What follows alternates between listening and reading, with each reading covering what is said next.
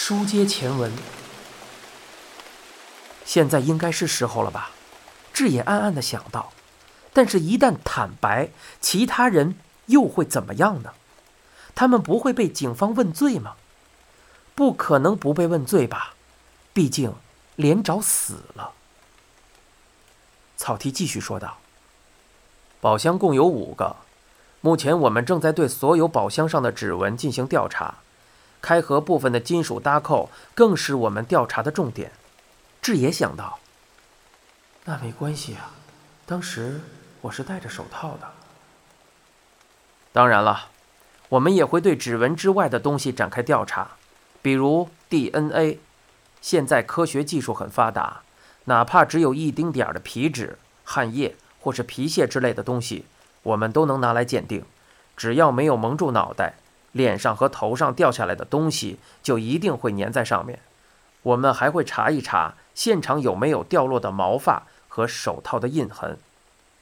志野心中受到惊吓，肩膀微微的颤动起来。草剃敏锐的问道：“怎么了？你没有听说过手套印痕吗？其实就是戴着手套接触物品时留下来的痕迹。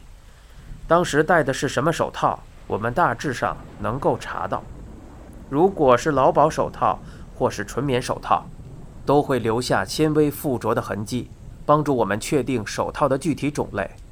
这么说来，草剃顿了一顿，继续说道：“我听说，好像确实在宝箱上找到了手套的印痕，似乎是皮质的手套。说起皮质的手套，其实每一块皮都有各自的特点。”世界上也没有哪两块皮是完全一样的，所以只要确定了手套的印痕，具体用的是哪种手套也就知道了。志野的腋下直冒冷汗，他感到自己的耳朵胀得通红，但此时无计可施。草剃又喊了他一声，语气颇为严肃：“高原先生。”你应该也有一副皮手套吧？等我们办好手续，可能就要去你家里展开搜查了，也就是所谓的扣押搜查。要是找到了皮手套，我们就会与宝箱上发现的手套印痕进行比对，看看是否一致。要是你家里没有找到，我们还要去你公司找，从桌子到柜子都排查一遍。你看这样行吗？草剃继续说着。应该不行吧？你母亲肯定会害怕的。不对，不只是害怕，她应该还会提心吊胆，担心儿子是不是做了什么坏事。你们公司的人应该也会这样吧？你的上司、同事，所有人看你的目光都会发生变化。我觉得还是避免发生这样的情况比较好吧。说老实话，其实我们也不想这么做，大家都想赶紧把事情顺利了结，所以这次我们才会找你过来，给你一个机会。巡游当天那几十分钟的空当，你只要告诉我们你做了什么，咱们彼此之间就不会留下什么不愉快的回忆了。怎么样，高原先生？你不想好好的把握这次机会吗？难道说？你执意让你母亲为你担惊受怕，让公司的同事对你白眼相加吗？数次与狡诈之徒过招的专业刑警草剃，用这一番话将志野层层包围，一点点将他逼入了绝境。殚精竭虑的理智和愁眉不展的囧本浮现在志野的面前。高原先生。草剃敲了敲桌子，厉声说道：“志野吓了一跳，一下子抬起了头来。这是你最后的机会，告诉我你在中间的几十分钟里做了什么。要是你不想说也没有关系，不过我们可要给你准备今天晚上过夜的地方了。等你从这里出去之后，我们就会办理扣押搜查的手续。到了那个时候，就算你改变了主意，想要招认一切也来不及了。怎么样？”草剃一气呵成，语速极快，语气颇具压迫感。志野一片混乱，双手抱住了脑袋，他感觉仿佛在俯视黑暗的深渊。志野不经意间朝旁边看去，正好迎上了内海的目光。内海温柔地点了点头，似乎是在对他说：“他非常理解他的心情。”这名素来以冷静沉稳示人的女刑警的脸上，此时竟散发出了宛若圣母般的柔光。志野抬起头来，直直地盯着草剃的眼睛，说道：“我母亲公司那边，您能替我保密吗？”一言为定。草剃斩钉截铁地说道。高原志也供述如下：就在巡游开始的几天以前，志也刚从病木食堂走出来，等在车里的护岛就主动叫住了他，说是有要紧事。他们换了个地方聊了聊。听了护岛所说的话后，志也大吃一惊，原来护岛已经有了一个惩戒连长的计划，想要邀请他一起帮忙。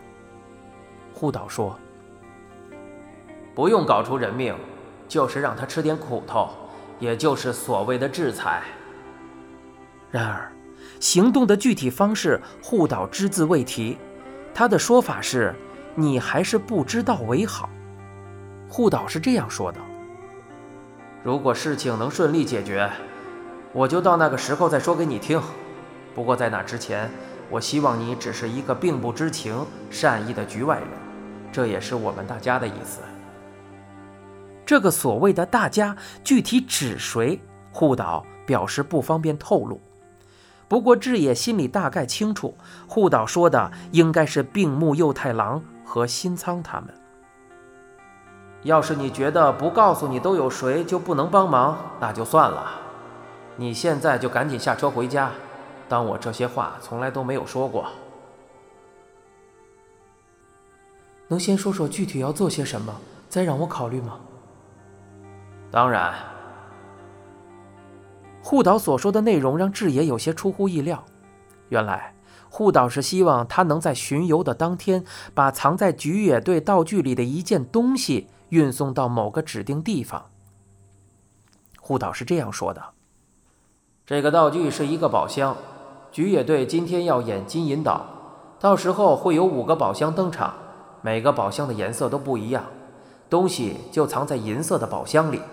等菊野队到了终点，你就把宝箱的东西拿出来，然后用车运送到指定的地方。东西送到以后，再把车开回来，你任务就算完成了。哦，对了，要是你同意帮忙，我就再说的详细一点。听完护岛的话，志野觉得这件事倒也不算太难。虽然护岛表示可以考虑一天再答复，但是如果此时畏缩不前，又怎么对得起另一个世界的佐之呢？志野答道：“我加入。”巡游当天，志野先和同事们一起逛到了下午三点多钟，随后便暂时分开了。提出这一建议的正是志野本人。到了终点附近后，志野。便开始寻找宫泽麻耶的身影，按照护岛的指示，和麻耶简单的打了个招呼，就会拥有不在场证明。志野顺利的找到了麻耶，二人闲聊了几句后，他便随着距离终点三十米左右的山边商店走了过去。当天商店没有开门，一辆小型货车停在商店旁边的停车场。志野走近了看了看，车厢里放着一辆手推车。两个纸箱和一个白色的塑料袋，纸箱里有六瓶两升装的矿泉水，塑料袋里则是此次巡游活动志愿者的工作服外套。志野穿上外套，将两箱矿泉水放到手推车上，随后推着手推车朝旁边的小学走去。周围有不少身穿工作服外套的志愿者们正在四处奔忙，并没有人注意到他。他走进操场，四下张望着寻找银色宝箱，很快就找到了想要的东西。值得庆幸的是，宝箱周围空无一人。志野走了过去，戴上事先放进兜里的一副皮手套。他先是确认了一下没有人被发现，随后便打开了宝箱侧面的板子。具体的操作方法，护岛都已经告诉他了。宝箱中放着一个大纸箱，还用袋子进行了固定。志野抱起纸箱准备往外拿，却发现箱子非常沉。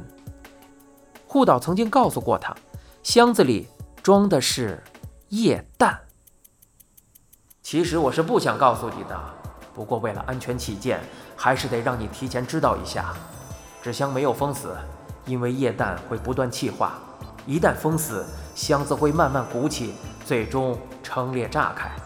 另外，搬运的时候一定要记得戴上手套，这不单单是为了不留下指纹，更重要的是，万一箱子的容器倒了，这样就可以避免手与液氮直接发生接触。要是用劳保手套或者棉手套，液氮还会渗透进去，把手冻伤的。志野准备的那副皮手套是李枝买给他的圣诞节礼物。在将两瓶矿泉水放进宝箱之后，志野绑好了袋子，将宝箱侧面的板子装了回去。随后，他将取出来的纸箱放到手推车上，沿着原路折返了回去。他自认为没有引起周围人的怀疑，确认四下无人后，便将身上的工作服外套脱了下来。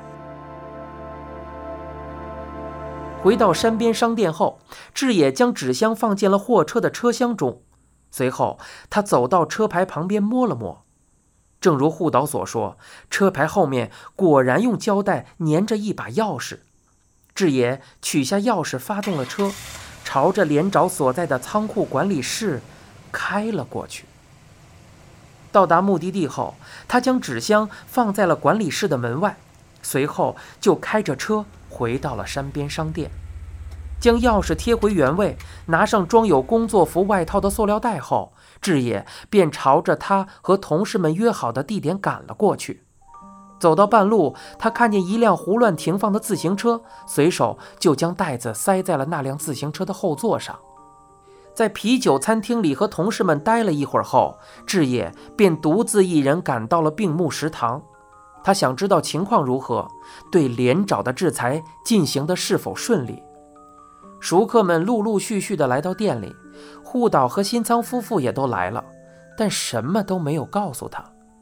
不一会儿，宫泽麻耶的同伴神色慌张地走了进来，将一个令人震惊的消息告诉了麻耶：连长死了。志野赶忙看向护岛，护岛却并没有理会他的目光。到底发生了什么？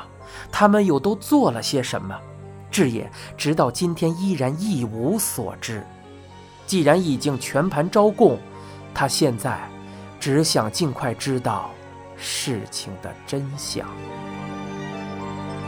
你现在收听的是一辆松鼠播讲的《沉默的巡游》，精彩内容就在下回。